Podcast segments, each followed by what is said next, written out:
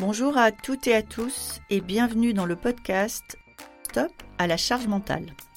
Le podcast qui décode le stress et ses sources dans l'entreprise. Chaque épisode est une opportunité de dire stop à la charge mentale, une nécessité pour l'équilibre de chacun et la santé de tous.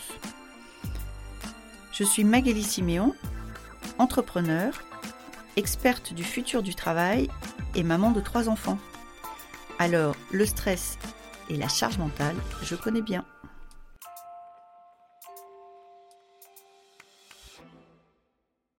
Nous allons aujourd'hui parler du stress et plus particulièrement de comment s'en libérer. Nous vivons une période qui est difficile et vous avez été nombreux à nous interroger sur comment aider vos salariés à gérer leur stress. Nous avons choisi d'interviewer Alex Febo, auteur de plusieurs ouvrages sur ce sujet, car j'ai beaucoup apprécié son approche. Il parle de stress, mais il parle aussi de plaisir, d'épanouissement, et il parle aussi du corps. Ces mots ont déserté l'entreprise depuis un moment déjà, malheureusement, alors qu'ils représentent le carburant d'une énergie créatrice et positive. Ensemble, nous allons voir aujourd'hui comment Alex nous propose de réconcilier travail et plaisir.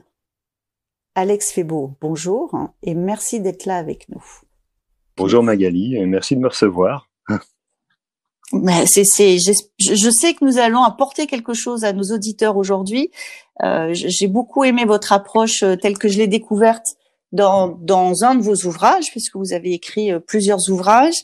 la, la, première question qui me vient immédiatement, vous le dites très bien, nous sommes dans une société de la performance où on doit tous être le meilleur de tout tout le temps. Et finalement ça a des impacts en termes de stress. Et vous l'illustrez bien. Est-ce que vous pouvez nous en donner quelques exemples? Euh, Alors pour faire simple, en fait, le stress résulte d'une inadéquation entre les contraintes imposées qui sont des contraintes réelles ou perçues tout simplement et les ressources dont nous avons disposé pour euh, pour pouvoir y faire face ou bien les ressources dont nous croyons disposer pour y faire face les contraintes qui sont liées à l'accélération extraordinaire du temps ces dernières années, hein, notamment avec l'utilisation de nouvelles technologies, par exemple, les contraintes qui sont liées à l'obligation de résultats, par exemple, autour de la pression au résultat dans certains secteurs ou à l'absence de moyens, par exemple, on va penser au secteur public, euh, prennent différentes formes évidemment en mmh. fonction de, en fonction de ces secteurs d'activité. Mais de toute façon, bien plus que le culte de la performance, encore, c'est finalement l'absence de sens qui va faire beaucoup de mal au travail et qui va générer beaucoup de stress chez certaines personnes. La soumission à des procédures, par exemple, à des organisations complexes, et tout cela indépendamment du bon sens parfois et même du bien-être humain. Pourquoi on fait comme ça, par exemple, ou pourquoi fait-on comme ça J'entends parfois ces questions-là posées dans le dans le monde du travail, euh, parce que c'est comme ça. Point ou parce qu'un tel l'a décidé dans l'organisation et que son statut lui permet de faire appliquer une décision qui confine parfois à l'absurde, indépendamment du bon mm. sens opérationnel que constatent euh, tous les jours les acteurs sur le terrain.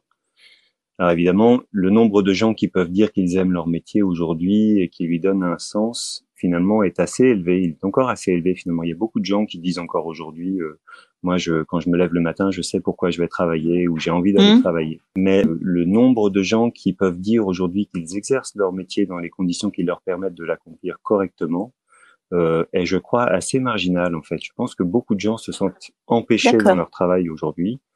Et on pense par exemple aux soignants en ce moment. C'est, enfin, ils sont dans le feu de l'action en ce moment.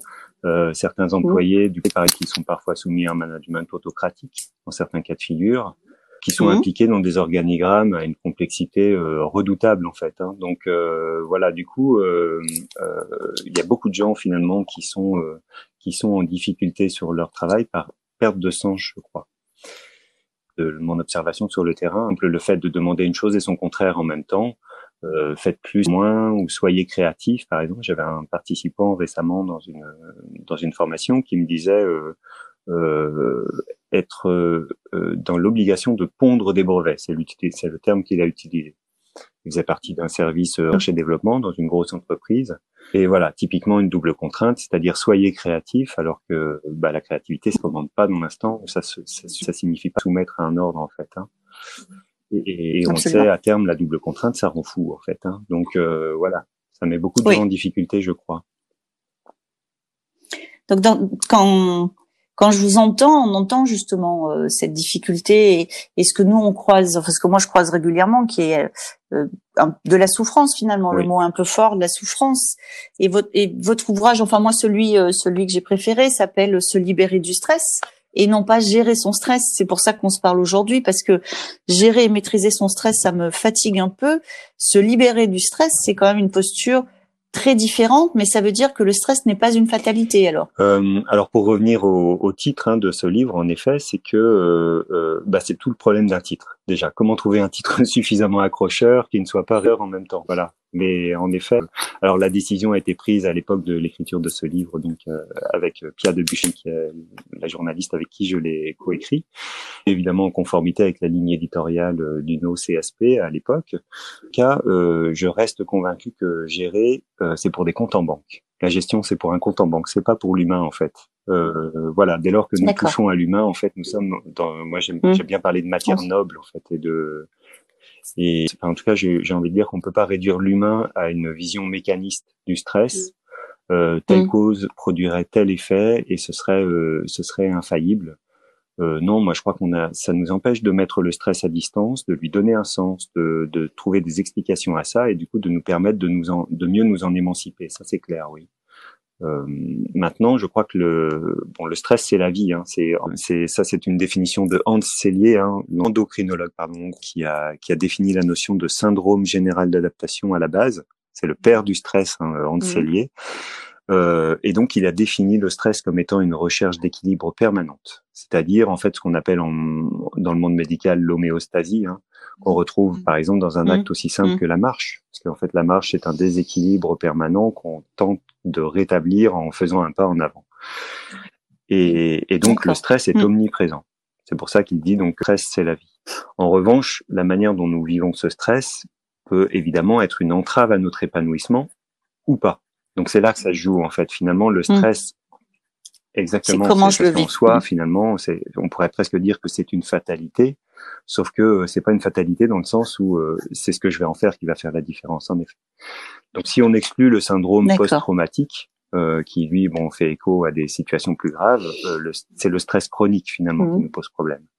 Et le stress chronique, c'est quoi? C'est la répétition de facteurs de stress en, en continu, sans possibilité de revenir à un état de calme et un état de repos avant le facteur de stress suivant. Et ça, évidemment, c'est son épuisement. C'est la, c'est la répétition qui épuise. Parce qu'on peut pas, on, peut, pas, se ressourcer, on peut pas revenir au calme, on peut pas retrouver l'énergie nécessaire pour faire face aux facteurs de stress suivants. Oui.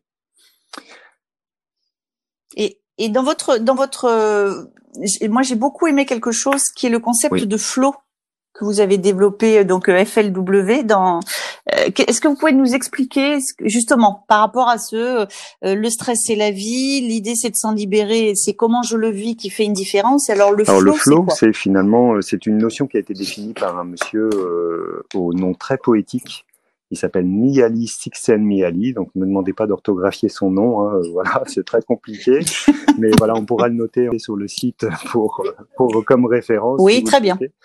Mais en tout cas, c'est un, c'est une notion très euh, très intéressante puisque en fait, euh, donc euh, ce monsieur, donc qui est psychologue hongrois, et s'est appuyé sur l'expérience de certains sportifs et artistes, donc ou sportifs de, de haut niveau en fait, hein, pour lesquels en fait mmh. euh, il a pu définir avec eux et échanger avec eux sur bah, ce qui faisait l'intérêt de, de leur pratique.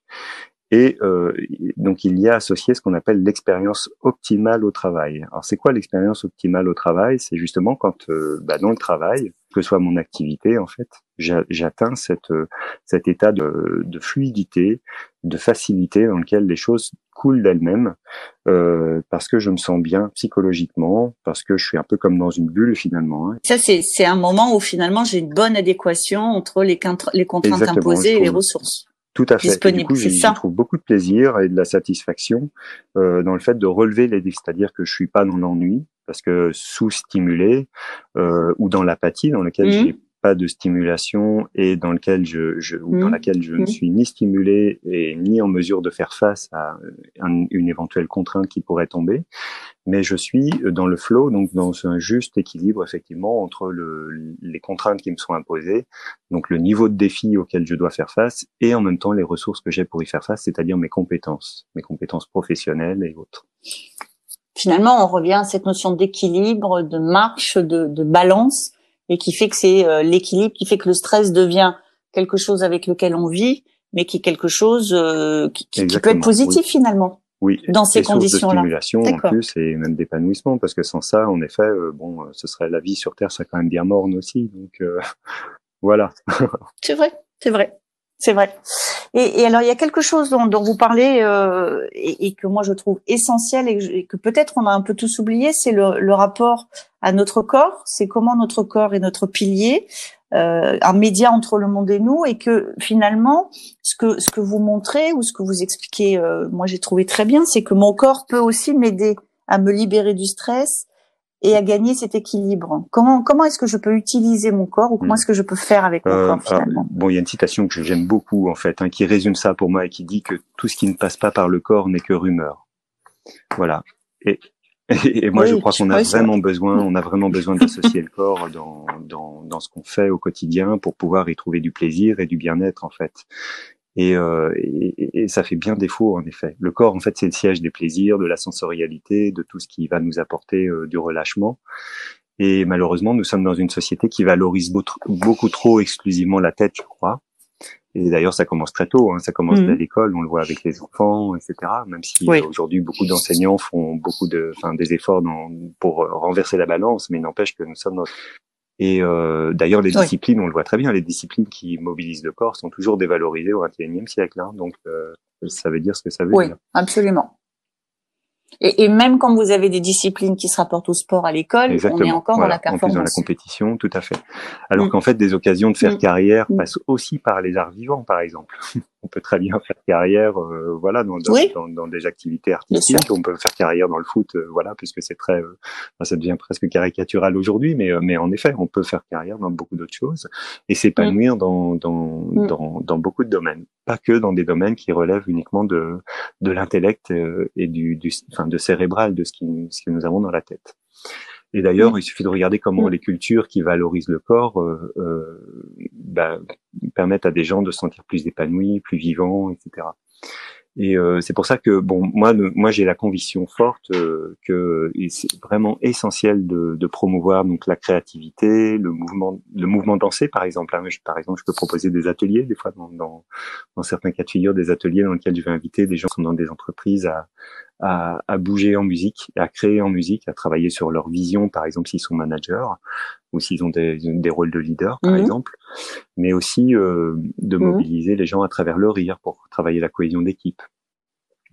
Euh, D'accord. Et, et, et comment c'est euh, accueilli bah, dans écoutez, il y a des l'entreprise hein entreprises qui sont très ouvertes à ce genre d'approche et puis d'autres qui sont qui demandent à s'ouvrir, qui le sont un peu moins et qui demandent du temps en fait. Hein, mais qui essayent. En fait, Mm. Mais qui ce que je crois, c'est qu'il faut pas perdre le sens en fait de, de tout ça. Quelle est la finalité en fait Ce qui fait, ce qui bon, ce qui intéresse beaucoup l'entreprise, on va pas se voiler la face. On est d'accord, c'est bien de dire que c'est bien de la recherche de performance.